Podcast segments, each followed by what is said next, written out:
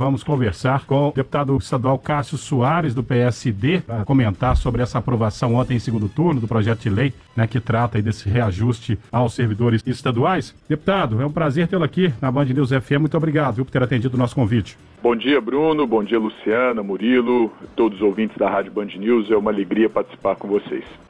Deputado, quem fala é Murilo. Minha pergunta é o seguinte: é, vivemos sabidamente um momento de grave crise econômica, crise política, né, o país enfrentando inflação alta e o governo de Minas alega que está no seu limite da lei de responsabilidade fiscal.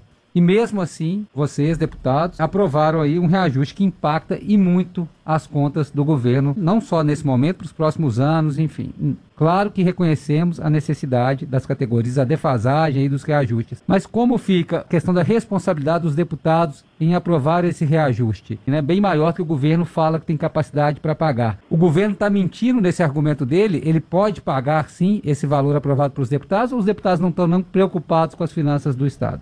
Nós estamos muito preocupados com as finanças do Estado, Murilo. Tanto é que, de forma muito responsável, nós aprovamos nessa gestão a reforma da Previdência do Estado, que deu condições para o governo de Minas colocar uma boa parte do déficit da Previdência em dia. Nós aprovamos aqui o projeto da Vale, que colocou dinheiro tanto no governo do estado quanto nas prefeituras municipais.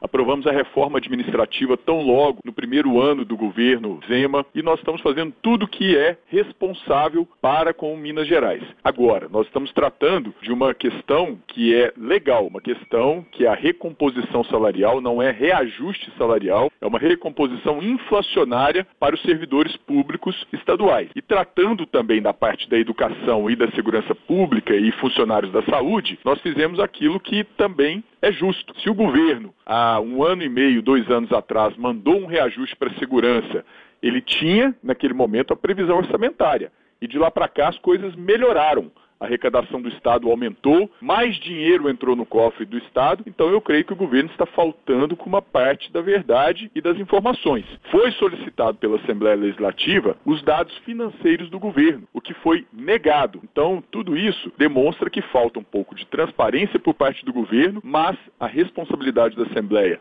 em fazer justiça, principalmente com a classe dos professores que tem uma lei federal em que impõe o pagamento do piso salarial nacional, nós fizemos nada mais do que replicar aquilo que já está previsto em legislação federal. Sim, deputado Cássio Soares, é Luciana Viana falando com o senhor. Deputado, falando em transparência, a partir do momento que os deputados aprovam esse reajuste, ou seja, essa recomposição salarial, a gente não está aqui falando dessa questão da valorização né, das categorias. Todos nós merecemos reajuste, né, sermos valorizados aí nas nossas funções, nos nossos ofícios. Mas aí os deputados eh, não criam uma expectativa que pode ser frustrada pelos servidores. Então, se isso é aprovado, se isso vai para a justiça, e aí, na prática, não há dinheiro e pode haver um retrocesso, né? Então isso não seria criar uma falsa expectativa em relação aos servidores também? Não creio que seja uma falsa expectativa. Faltou diálogo por parte do governo, de acordo com o que foi dito pelas classes, né, pelas entidades de classes dos servidores. A Assembleia, na tramitação do projeto, nós tivemos quase nenhum ou nenhum diálogo com representantes do governo do Estado. Estávamos prontos aqui para poder dialogar, conversar e fizemos o que era responsável.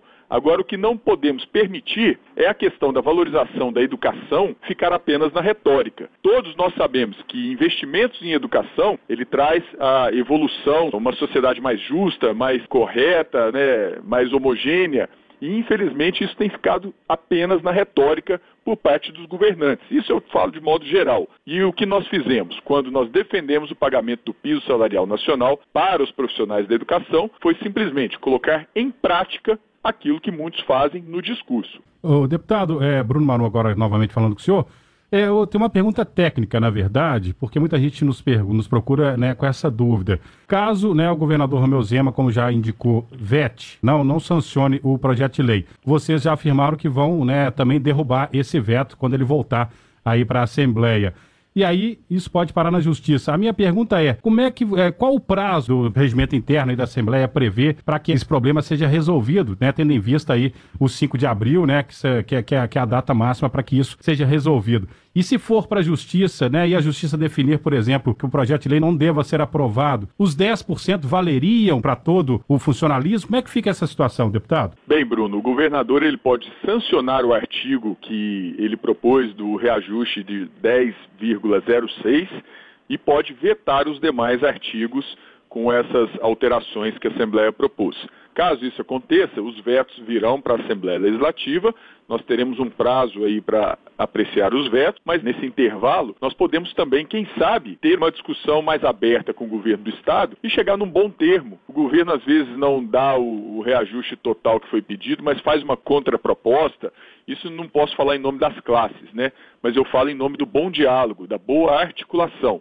Eu não desejo que as coisas encaminhem nesse sentido para uma decisão judicial. Tanto melhor se for uma discussão em bom nível do parlamento, da, da Assembleia, da, do governo do Estado, que é o Poder Executivo, pensando sempre no bem do funcionalismo público. O funcionalismo público está para servir os mineiros e mineiras. Então nós não queremos privilégios e exageros, mas queremos que tenham uma boa condição também de prestarem serviço para toda a nossa população.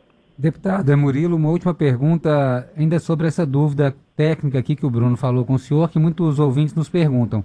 Mas vamos dizer que o governo, que o governador espere o último dia para anunciar esse veto, ou seja, vai esgotar o prazo para a Assembleia derrubar esse veto e o salário valer ainda este ano, ou não. A Assembleia, mesmo que aprecie o veto ah, lá para o dia 20 de abril, quando já está esgotado esse prazo para concessão desse aumento esse ano, como é que fica isso?